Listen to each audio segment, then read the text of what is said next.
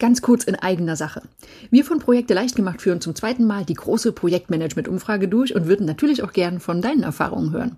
Also mach mit, dauert gar nicht so lang und zu gewinnen gibt's natürlich auch was. Den Link findest du in den Show Notes oder auf unserer Website.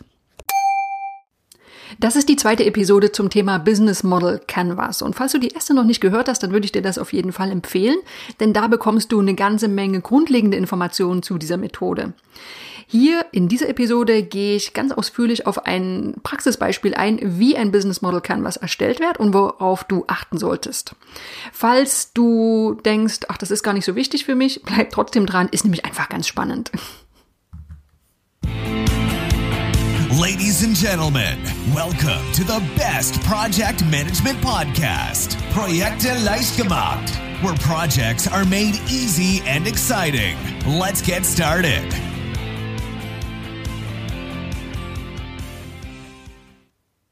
Hallo, hallo, hier ist Andrea vom Projekte leicht gemacht Podcast und das ist der Podcast für pragmatische Projektmanager und solche, die es werden wollen. Ja, Business Model Canvas ist noch einmal unser Thema und diesmal ganz ausführlich am Beispiel erklärt. Ein kleiner Hinweis vorab. Ich werde in den, in den einzelnen Kästchen, in den einzelnen Bereichen des Business Model Canvas immer den Begriff Produkt nutzen. Und das ist aber ein Überbegriff für alle Arten von angebotenen Leistungen. Also ein Produkt kann also auch eine Dienstleistung darstellen, zum Beispiel eine Beratungsleistung. Wann immer du also Produkt hörst und denkst, na ja, wir verkaufen aber keine Produkte, dann denk dir einfach, ja, aber was verkaufen wir denn? Und das nutzt du dann anstelle des Begriffs Produkt in deinem konkreten Fall. Ich werde jetzt nicht nochmal auf die Grundlagen des Business Model Canvas eingehen. Das habe ich in der letzten Episode gemacht, sondern steige direkt, direkt ins Praxisbeispiel ein. Und das ist ein richtig spannendes Beispiel. Das ist nämlich eine Schokolade, die nicht dick macht. Die besteht nur aus gesunden Zutaten, die schädigt die Zähne nicht, die schmeckt richtig, richtig gut und die schmiert auch nicht, wenn die Sonne mal drauf scheint. Das alles bietet Schlankolade und das ist das erste und innovative Foodprodukt der Schlankolade GmbH. Das ist also unser Beispiel. Ein Startup Startup mit einer ganz einzigartigen Rezeptur möchte für die Geschäftsführung ein Business Model Canvas erstellen. Und in diesem, in dieser Episode gehen wir mal ganz konkret und detailliert durch die einzelnen Schritte durch. Das erste Kästchen, der erste Bereich, den wir betrachten, das sind die Customer Segments mit der Frage, wer sind denn unsere Kunden? Also wir fragen, wer ist denn unsere Zielgruppe? Wie denkt und fühlt die Zielgruppe und welche Bedürfnisse hat sie? Und das ist wirklich der Ausgangspunkt für alle unternehmerischen Aktivitäten. Na, es kann ja sein, dass ein Unternehmen noch so überzeugt ist von seiner Idee, aber ohne Kunden mit einem entsprechenden Bedürfnis oder Wunsch oder Problem wird das einfach nichts mit dem Unternehmenserfolg. Und genau aus diesem Grund wird im ersten Schritt eine Zielgruppenanalyse und Segmentierung vorgenommen. Und das passiert in zwei Schritten. Einmal werden mögliche Segmente identifiziert. Es werden also Menschen ermittelt, die in einen Topf geworfen werden können, zum Beispiel anhand von Geschlecht oder Alter oder Interessen. Und dann wird hingeschaut, wie ticken denn diese Gruppen genau? Also diese Gruppen werden genauer ausgearbeitet, häufig in Form von Personas, also sozusagen einer Beschreibung der typischen Nutzer. Da wird also genauer gefragt, wie ein potenzieller Kunde aussieht, welche Interessen er hat und wie er bezogen auf unterschiedliche Themenbereiche tickt. Und da wird dann gefragt, zum Beispiel, hey, für wen lösen wir denn genau das Problem? Ähm, ist das ein Unternehmen vielleicht oder sind es Einzelpersonen? Und was haben diese Personen oder Personengruppen für Bedürfnisse? Also es wird ganz konkret gefragt, wie diese Personen ticken. Das können zum Beispiel sein inhabergeführte Unternehmen im Handwerkssektor oder gesundheitsbewusste und sportinteressierte junge Erwachsene unter 30 Jahren.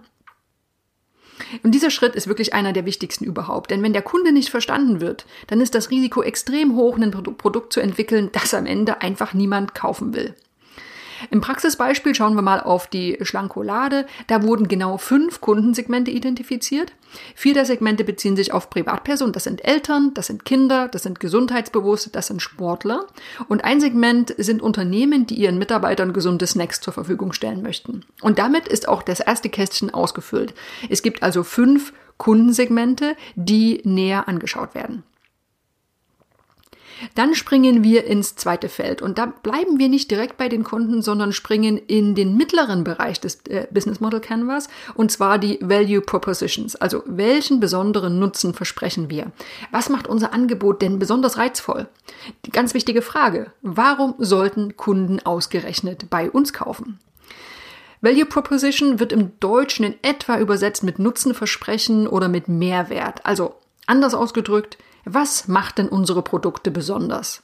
Und keine Frage, genau dieses Element des Business Model Canvas ist wirklich essentiell für das Unternehmen, denn das ist die Schnittstelle zwischen den Bedürfnissen des Kunden und der angebotenen Leistung.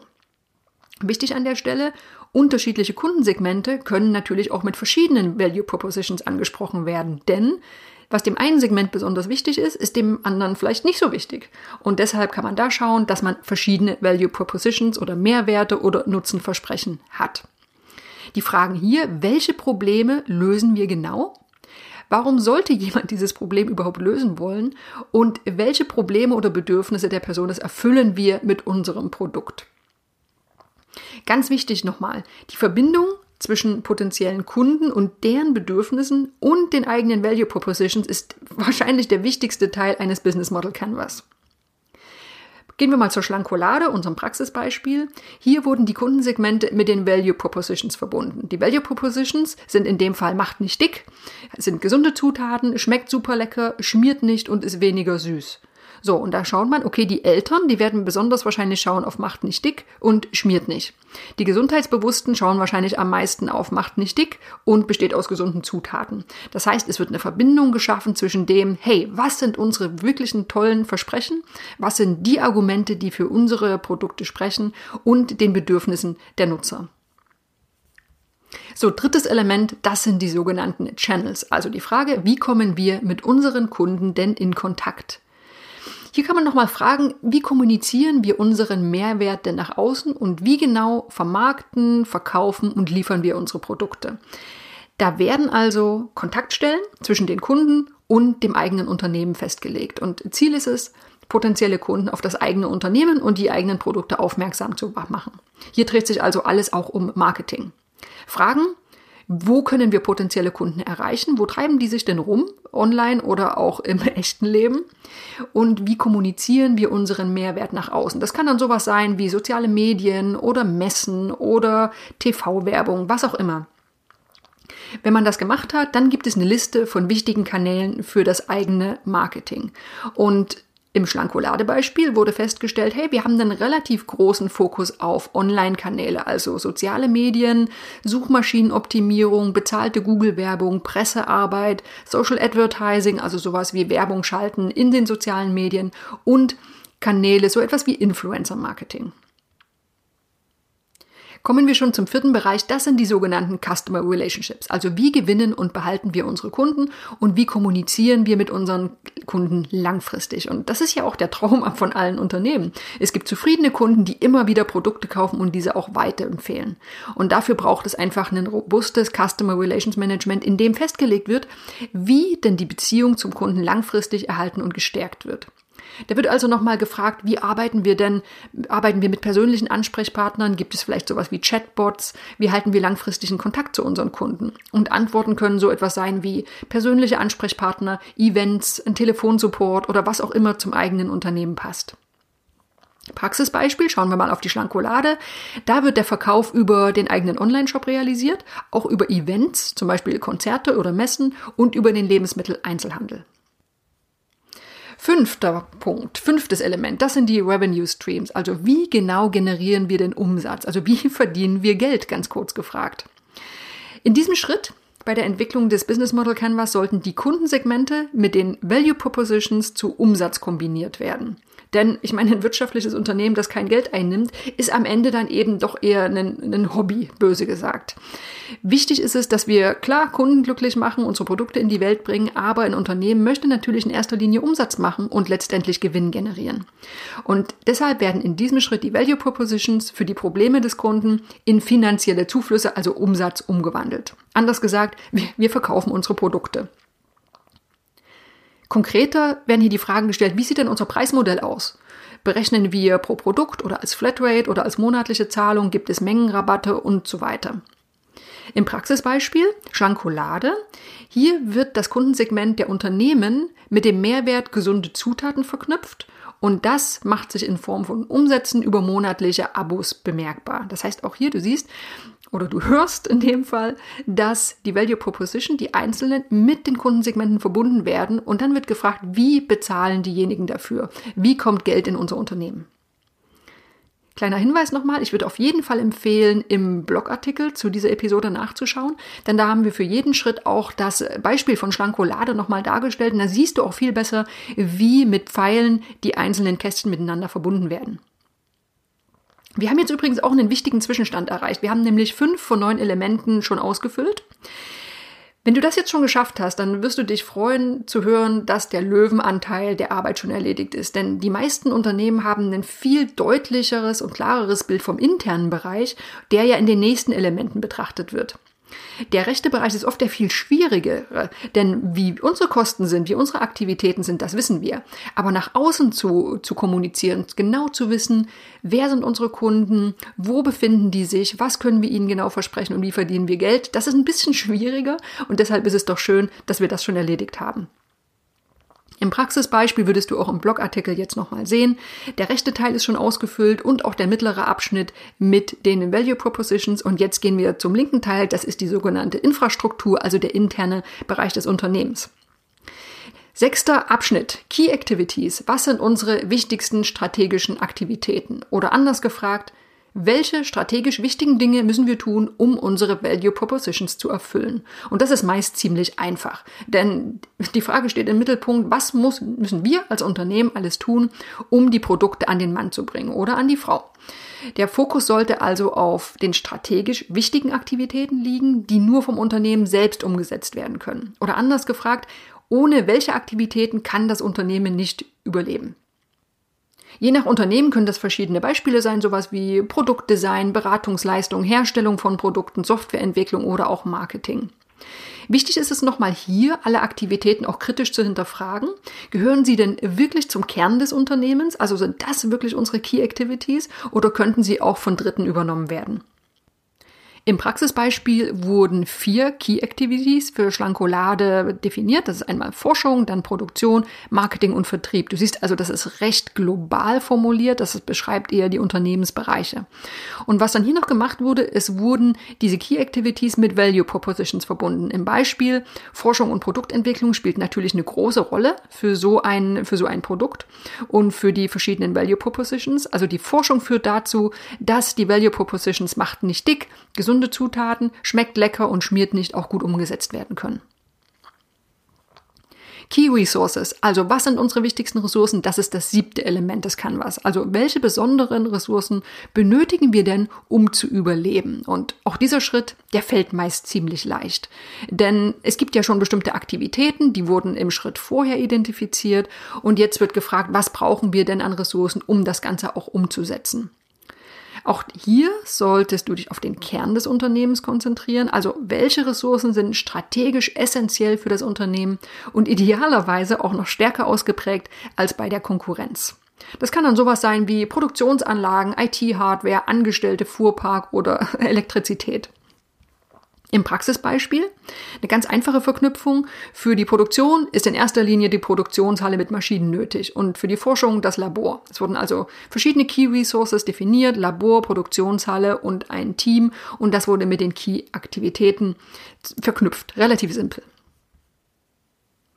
Das vorletzte Element sind die Key Partnerships. Also wer sind unsere wichtigsten strategischen Partner? Die Frage hier ist also, welche Aktivitäten sollten wir an andere auslagern, sodass wir uns auf unser Kernbusiness konzentrieren können? Es ist ja nicht immer sinnvoll, alles in-house zu erledigen. Und hier wird nochmal ganz konkret hinterfragt, welche externen Partner das Unternehmen unterstützen können, so dass intern der Fokus auf die Key Activities erhalten bleibt. Und hier kann es schon sein, dass sowas wie Partnerunternehmen ins Spiel kommen, Universitäten, Forschungszentren oder auch Servicedienstleister. Im Praxisbeispiel, Schlankolade hat vorerst drei Key-Partners identifiziert. Das sind Lieferanten, Universitäten und Influencer. Und die Universität, die könnten verknüpft werden mit den Key-Activities der Forschung und die Influencer mit den Key-Activities des Marketing. Du siehst also, es gibt immer wieder Verknüpfungen zwischen den einzelnen Bereichen des Business Model Canvas. So, und damit sind wir auch schon beim letzten und neunten Element angekommen. Das ist die Cost Structure oder Kostenstruktur. Also welche Kosten sind essentiell für unser Unternehmen? Welche wichtigen Kostenblöcke fallen an und wie sind diese denn mit den Umsätzen verknüpft? Kurzer Rückblick. Du hast ja schon erarbeitet, wie deine Key Activities die Value Propositions ermöglichen und damit dann zu Umsatz führen. Und natürlich gibt es noch eine zusätzliche Frage, welche Kosten fallen denn durch unsere Key Activities an und wie passen die zum Gesamtbild? Du fragst dich also, wie viel kostet es, unsere Key Activities umzusetzen? Sind die Kosten eher fix oder variabel? Skalieren sie linear mit dem Unternehmenswachstum und so weiter? Praxisbeispiel. Klar, Key Activities kosten Geld. Ne? Also im Beispiel wird die Produktion als Key Activity mit den Kosten für Rohmaterial verknüpft. Wenn du jetzt im Blogartikel nachschauen würdest, dann würdest du sehen, Schlankolade hat ein komplettes Business Model Canvas erstellt. Alle Bereiche sind ausgefüllt und jetzt gibt es ja schon die Frage, was sind denn die nächsten Schritte? Was denn nun? Jetzt wäre es vermutlich nicht der richtige Ansatz, alles in die Schublade zu werfen, sondern wie so häufig, weitere Schritte müssen abgeleitet werden. Kein Dokument dieser Art soll ja zum Selbstzweck erstellt werden. Ne? Also die investierte Arbeit darf natürlich gern kurz beiseite gelegt und mit etwas Abstand dann nochmal neu betrachtet werden, aber genau das sollte dann auch wirklich passieren.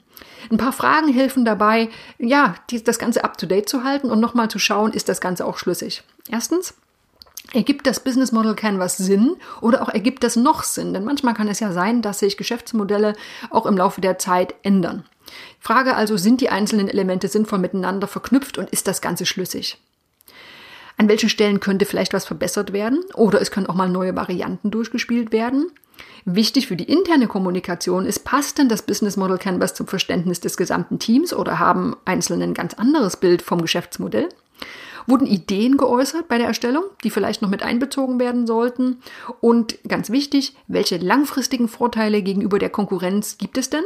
Oder welche können noch ausgebaut werden?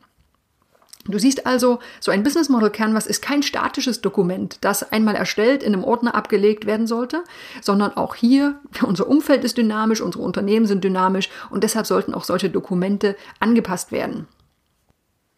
So, das war also ein Business Model Canvas, ganz ausführlich im Beispiel erklärt. Noch ein bisschen ausführlicher ist es im Blogartikel, den ich natürlich nochmal verlinke. Schön erklärt am Beispiel Schlankolade, was ich ein äh, wunderbar innovatives Produkt finde und ich hoffe, das kommt auch wirklich irgendwann auf den Markt.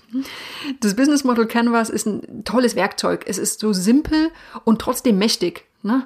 Es kann den komplexen Sachverhalt eines Geschäftsmodells so richtig schön und übersichtlich darstellen. Falls du sowas noch nie gemacht hast, es aber machen möchtest oder vielleicht auch machen musst, dann kannst du dich ganz einfach an den Schritten und Fragestellungen in den einzelnen Abschnitten mit zu den einzelnen Elementen orientieren. Ganz wichtig an der Stelle, achte immer auf Querbeziehung zwischen den einzelnen Elementen und stell am Ende nochmal entscheidende Fragen. Also ergibt das Ganze Sinn? Ist das schlüssig? Wirkt es wie eine runde Sache? Wenn ja, dann hast du deine Sache auch gut gemacht. Das war's für diese Episode Business Model Canvas. Du weißt jetzt ganz genau Bescheid und könntest auch selbst sofort loslegen. Genau da wollen wir hin und ich hoffe, du bist beim nächsten Mal wieder mit dabei. Ich freue mich drauf. This podcast is presented by ITTP, Virtual Education for Professionals. Learn all about project management, online, flexible, and of course, 100% auf Deutsch.